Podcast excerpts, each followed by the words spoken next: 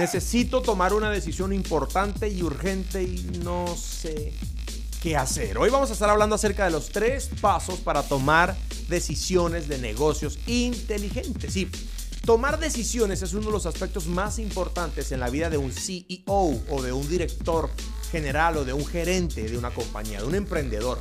De hecho, nos pagan para tomar decisiones y debemos tener esto en consideración. Y hoy te voy a dar los pasos que yo sigo. No digo que sean los únicos, no digo que sean los ultimate, ¿ok? Pero son muy buenos pasos que me han sostenido hasta el día de hoy para tomar decisiones. Sobre todo decisiones que son difíciles, son decisiones que van a tener impacto directo en mi vida y en la organización. Para cuando termine este podcast, tendrás un paso a paso práctico, sencillo, casi infalible para tomar buenas decisiones. Yo soy Álvaro Luque y esto es Dinero Podcast. Y todos los miércoles de la mañana hemos estado aquí contigo para ayudarte a llevar tu empresa de A, desde donde estás, a B, el destino que quieres lograr, que seguramente es tener una empresa de 7 o de 8 cifras, si no es que, si no es que ya estás eh, sobre, sobre ese camino, ¿verdad? Así que vamos con este podcast con los tres pasos para tomar decisiones de negocios inteligentes. Dinero Podcast con Álvaro Luque. Bueno, muy bien. Este podcast eh, ha sido un tema muy pedido, ¿verdad? De hecho, cada vez que, que, tengo que dar un consejo o cada vez que tengo que hacer una mentoría, una consultoría, todo gira en torno a una decisión. Todo gira en torno a una decisión. De hecho, eh, hace un par de horas estaba tomando decisiones con mi esposa, decisiones importantes, si comprábamos una casa o no la comprábamos, si teníamos otro bebé o no lo teníamos si, si yo viajo a capacitarme al extranjero o no viajo. Decisiones, la vida son decisiones, decisiones y decisiones. Yo quiero compartir contigo un paso a paso muy práctico que yo aplico siempre. vuelvo y digo, no es de repente la única forma, a lo mejor y, y hayan libros sobre cómo tomar decisiones y super estrategias, pero, pero quiero compartirte algo que me funciona, que funciona en la vida real. Porque estar allí en la, en la posición gerencial, en la posición del CEO, es, una, eh, eh, es un reto constante, ¿ok? Y, y, mira, tienes que tomar decisiones sobre tu vida, sobre, sobre la vida de tus hijos, sobre la empresa, decisiones siempre. Se está esperando de ti una decisión y no quieres decepcionar a nadie.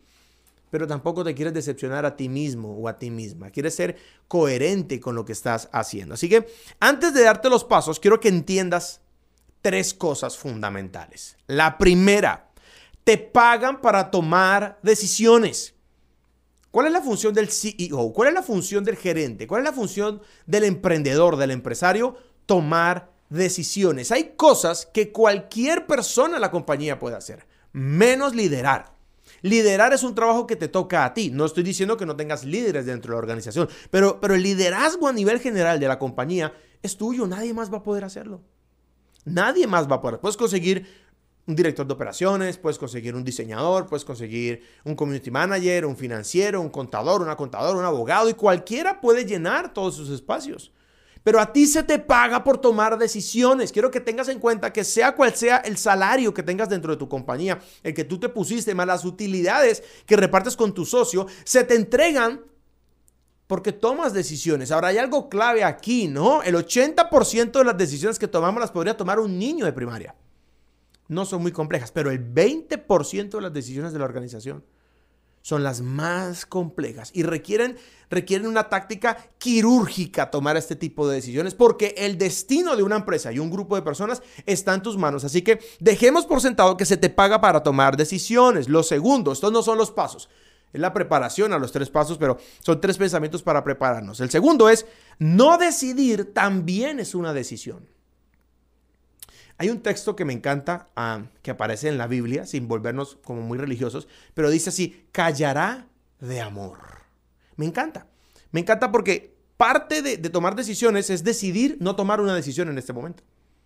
Y a la mayoría de gente no le gusta. Y conforme pasa el tiempo y evoluciono en mi posición eh, de director de mi compañía o, de, o de mis empresas, es este jueguito de empresas que tenemos allí con el que nos divertimos todo el tiempo, es que a veces decido no decidir, no voy a tomar una decisión respecto a eso, no en este momento. Y eso es una decisión.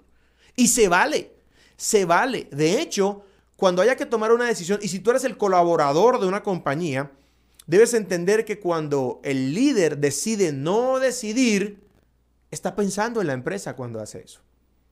Estás pensando en la organización, en el equipo de trabajo, en los clientes cuando haces eso. Decido no tomar una decisión en este momento respecto a eso. Y se vale. Lo que no se vale es que no digas la verdad. Mira, no voy a tomar una decisión frente a eso. No por lo menos en este momento. Y te voy a decir algo. Tu equipo de trabajo, tu pareja, tus clientes y tus socios te van a acosar todo el tiempo para que tomes decisiones respecto a algo, pero quiero darte la libertad y quitarte un peso de la espalda diciéndote que se vale no decidir. Se vale no decidir. Un tercer aspecto, antes de irnos a nuestros tres pasos para tomar decisiones, es que hay decisiones que no son tuyas. Y eso también se vale. Porque a veces los colaboradores, sin querer, pero pretendiendo ser muy inteligentes, quieren tirarte la pelota a ti de decisiones que no te corresponden. Decisiones que no son tuyas y tienes que aprender a rebotar las decisiones. De hecho, si te sientas hoy y haces un listado de todas las decisiones que te, que te correspondió tomar el día de hoy o las que te, te tomó ayer, por ejemplo, siéntate en este momento y piensa en las decisiones que tomaste ayer. Haz un listado de todas, seguramente 5, 6, 10, 15, 20 decisiones. Te vas a encontrar que por lo menos por lo menos el 50% no son decisiones que te correspondan a ti y que alguien más vino para que tú decidieras, porque cuando tú decides te hace responsable. Y hay decisiones que no son tuyas. Y hay que aprender a responder a eso, ¿no? Y una buena respuesta es, ese no es mi rollo. Esa es tu decisión. Ayer hablaba con una de mis colaboradoras y yo le dije, no me hagas preguntas de, de estudiante de secundaria. ¿Ok? ¿Han visto los estudiantes de secundaria cuando están en un examen? Tú estás en un examen y tú puedes hacer preguntas. Tú puedes decir, mm, mm, profesor, estoy confundido entre, entre la capital de Brasil y, Paraguay. Eh, tengo estas dos opciones. Pero tú no puedes decir en un examen, profe, ¿y, cuál es la capital de Paraguay? Y entonces ayer una colaboradora me decía, mira, eh, eh, su trabajo es de copywriter, y me decía, ¿tú cómo escribirías este texto? Y yo pensé, ¿se te paga a ti por escribir esos textos? No me preguntes cómo lo escribiría yo, eso es trampa. Y literalmente se lo dije, eso es tu trabajo.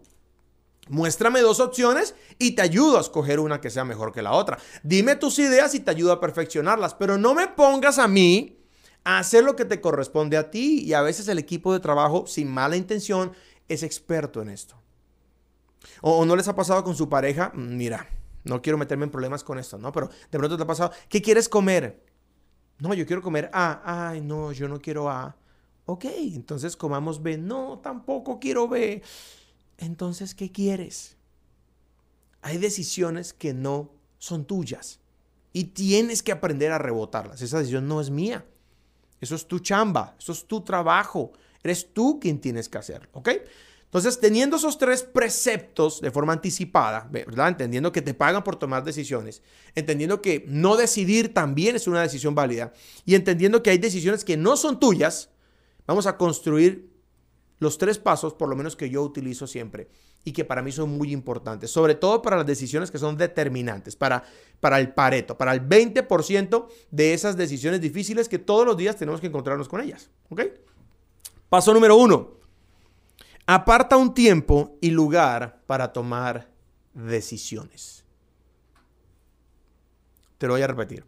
Aparta un tiempo y lugar para tomar decisiones. Esto es súper importante. Si a ti se te paga por tomar decisiones, si lo que te ganas en tu compañía te lo ganas por tomar decisiones, significa que tomar decisiones es la operación más importante que tienes que hacer en tu empresa. Y si es tan importante, debería tener un tiempo importante y un lugar importante en tu organización. ¿Por qué? Porque eso prepara tu mente para tomar decisiones. ¿Alguna vez han preguntado por qué los gerentes suelen tener sillas chingonas, de repente como la que estoy sentado, incluso más grandes? Porque son una representación del trono de los reyes. ¿Han visto los tronos de los reyes? Dice la historia que Salomón tenía un trono que tenía seis escaleras, seis escalas, ¿verdad? Seis escalas para llegar a la, a la parte más alta del trono y que tenía dos leones bañados en oro, uno a cada lado, el trono del rey. ¿Qué hacía el rey en el trono? Ándale, ¿qué hacía el rey en el trono? Tomar decisiones. Si quieres ser un director, un líder, un empresario, un emprendedor que toma buenas decisiones, vas a tener que apartar un tiempo y un lugar para tomar decisiones. No es el automóvil el lugar para tomar decisiones. No es la ducha el lugar para tomar decisiones. No es que tu pareja te coja el almuerzo, decide, dime qué vamos a hacer. Espérate, espérate, si eso es importante, merece un espacio importante. Cuando estás conquistando a la mujer o al hombre de tus sueños, ¿no apartas un lugar y un tiempo para eso? Cuando tus hijos van a cumplir años y van a celebrar, ¿no apartamos un lugar y un tiempo para eso? Las cosas importantes de la vida no merecen un lugar y un tiempo, las decisiones también. ¿Por qué? Porque el lugar a donde estés va a influenciar tus decisiones. No me digas que puedes tomar una decisión en una discoteca. No me digas que puedes tomar una decisión a las 11 y 30 de la noche, ¿ok? Mientras deberías estar en cama, ¿verdad? Yo tengo lugares para tomar decisiones y tengo mis rutinas para tomar mis decisiones. Y lo primero que hago para tomar decisiones importantes es sentarme en mi primero, segundo lugar favorito, que es un café de mi ciudad, dos cafés que me gustan mucho en mi ciudad, y me siento allí y traigo un café y tomo mi agenda y escribo las opciones que tengo y aparto un lugar y exijo que no se me moleste en ese tiempo de tomar decisiones. Es tiempo en el que tengo que pensar y al equipo y a mi familia le conviene que yo tenga un tiempo y un espacio para tomar decisiones. El piloto no lleva el avión, no, no lo pilotea desde el baño. Hay un lugar en el avión para pilotear. Hay un momento para pilotear. ¿De acuerdo? Entonces, el primer paso es que tienes que apartar un tiempo y un lugar y debe ser recurrente. Deberías consagrarlo para esto. Y debería el equipo entender, mira, se fue a su café, va a ir a tomar decisiones. La organización está en tus manos. La gente está esperando que tomes buenas decisiones.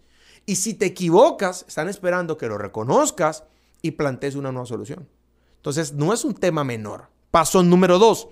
Asegúrate de estar viendo el panorama completo. Y esto habla de recaudar información.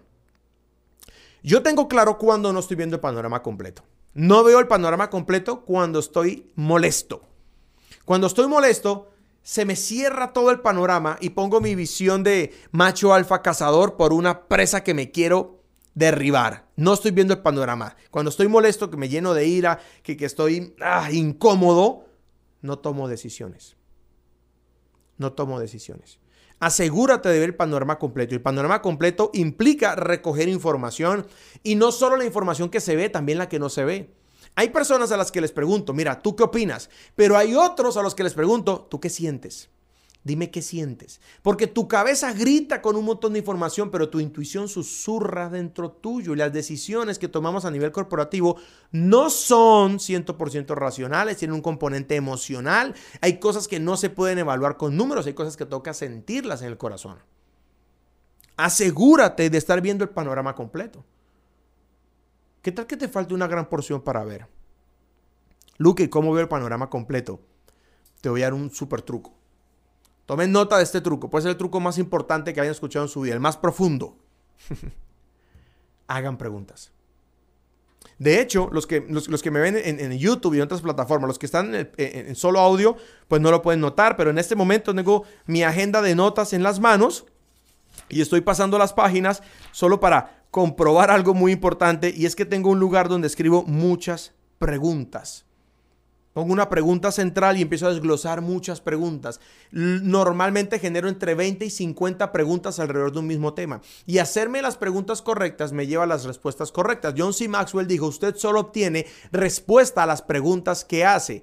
La pregunta que deberías hacerte es, ¿estoy viendo el panorama completo? ¿Qué parte del panorama no estoy viendo? Ahora, debes dar por hecho, y es así, que todos tenemos puntos ciegos. Entonces, en realidad nunca vas a poder ver el panorama completo, a menos que veas por los ojos de otra persona. Por eso un avión tiene muchos instrumentos de medición. Hay cosas que no son visibles al ojo humano. Necesitas herramientas que te den panorama completo y eso implica hacerte preguntas correctas. Entonces te dije, número uno, aparta un tiempo y un lugar para tomar decisiones. Número dos, asegúrate de estar viendo el panorama completo. La gran mayoría de decisiones equivocadas que hemos tomado como CEOs, como emprendedores, como empresarios, han sido por no ver el panorama completo. Por no preguntarnos lo que viene, por no preguntarnos el histórico, por no preguntar a la gente que está a nuestro alrededor, en nuestros, en nuestros hogares. Mira, hay, un dicho cherokee que me encanta que dice, escucha los susurros para que no tengas que escuchar los gritos. Hay preguntas que no has hecho, por eso no ves el panorama completo. Y a, a mí me encanta ver líderes mundiales en escena haciendo preguntas que parecen simples. Pedro, ¿quién dice la gente que soy yo? ¿Será que Jesús tenía un problema de identidad? No creo. Él quería entender qué, qué, se murmuraba entre la gente acerca de él para calibrar si estaba posicionando la imagen correcta que tenía que posicionar. La pregunta correcta te permite ver el panorama completo, pero si estás confiando en tu propia opinión, te garantizo que tomarás malas decisiones. No estoy diciendo que tus decisiones se basen en lo que los demás dicen.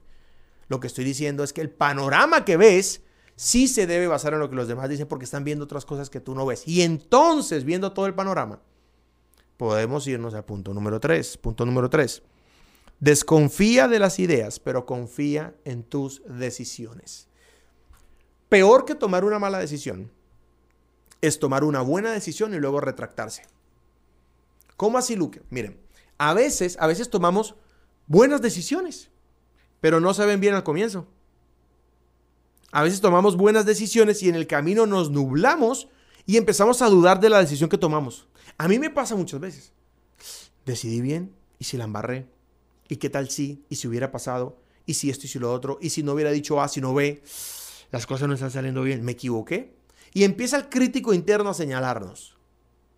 Una decisión no es buena o mala porque el resultado haya sido bueno o malo.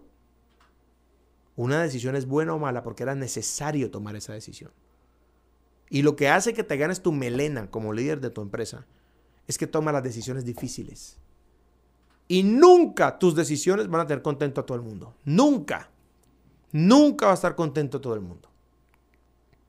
Entonces ocurre en el camino que tomamos una decisión y a los tres meses a las tres semanas, a los tres días, decimos, caramba, lo hice bien o lo hice mal.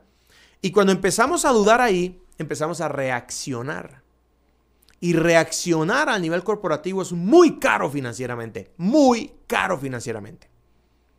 Entonces, este paso es desconfía de las ideas. Claro, Todas las ideas merecen ser cuestionadas, pero cuando tomes una decisión, mantente firme en tu decisión hasta llegar al final. No estoy diciendo que en el camino no hagamos ajustes, yo estoy de acuerdo en hacer ajustes, pero muchas veces me he dado cuenta en los líderes novatos que esos ajustes están sujetos a la autoestima que tienen y al crítico interno que los hace dudar de sí mismos. Escúchame, si estás en tu posición de liderazgo en tu empresa, tú eres la persona que tiene que estar ahí. Punto hasta que se compruebe lo contrario. Pero eres tú quien debe estar ahí. El equipo está esperando tus decisiones. Debes tomar decisiones, ser un hombre, ser una mujer competente y sostenerte hasta el final. Y si te equivocas, pides perdón, haces ajustes y continúas, pero eso no te hace un mal líder. Te hace un mal líder ser ambiguo. Te hace un mal líder no darle consistencia a tu equipo. Te hace un, ser un mal líder cuando violentas tu integridad. Pero decidir equivocarse es parte del proceso. Decídete y sostén tus decisiones a lo largo del tiempo. La verdad es que nunca sabremos si hubo un camino mejor. Es imposible saberlo. Es imposible pensar, no, hubiéramos hecho A, hubiera salido mejor. No, no sabemos. A lo mejor y hago A y me muero. A lo mejor y hago A y, no sé, y hay un terremoto. A lo mejor y hago el punto A y no el B y ese cliente salió un mal cliente. No sabemos, no sabemos, solo tenemos el presente. Mi consejo contigo es desconfía de las ideas, pero confía absolutamente en tus decisiones. Porque esa consistencia le da confianza a tu equipo. No hubo un buen marinero a menos que haya cruzado por mares difíciles. Y en los mares difíciles, en la tormenta, no se ve hacia adelante. Simplemente está la intuición y tu experiencia para decidir y continuar. Voy a recapitular. Primero, aparta un tiempo y un lugar para tomar decisiones te voy a pedir el favor que a partir de hoy le des toda la seriedad al hecho de tomar decisiones en tu empresa. Segundo, asegúrate de estar viendo el panorama completo y esto lo, logras haciendo muchas preguntas. Si no has hecho 30 preguntas acerca de un asunto, no tienes suficiente información. Utiliza esa regla, la regla del 30. Si no has hecho 30 preguntas acerca de un asunto, no tienes suficiente información. Pregunta por lo superfluo, pregunta por lo emocional, pregunta por lo racional, pregunta por lo ambiguo, pregunta por todo. para que tengas un buen panorama. Y número tres, desconfía de tus ideas, pero confía absolutamente en tus decisiones, porque estás manifestando tu carácter como líder. Yo creo que si estás ahí, eres la persona adecuada. Yo creo que si estás ahí, es porque has tomado buenas decisiones en el pasado. Concéntrate en estos tres pasos para tomar decisiones de negocios inteligentes. ¿De acuerdo? Mira, si nos estás viendo y escuchando por YouTube, suscríbete aquí al canal. Si nos estás viendo en cualquier otra plataforma, suscríbete también para que te lleguen las notificaciones de, de nuestros podcasts. Seguramente te van a encantar. ¿De qué hablamos en Dinero Podcast? Dinero, inversiones y negocios. Y ahorita estamos dando, dándole fuerte, súper fuerte al tema de negocios, al tema de empresas. Porque el 90% de las personas que se han hecho millonarias en el planeta lo hicieron mediante una empresa. Es el vehículo más efectivo y más rápido para hacer dinero, pero un dinero que genere un alto impacto. Y para eso debes tomar buenas decisiones. Soy Álvaro Luque, esto es Dinero Podcast. Y nos vemos el próximo miércoles con un temazo que seguramente, sin duda alguna, te va a encantar. Chao, chao. Dinero Podcast con Álvaro Luque.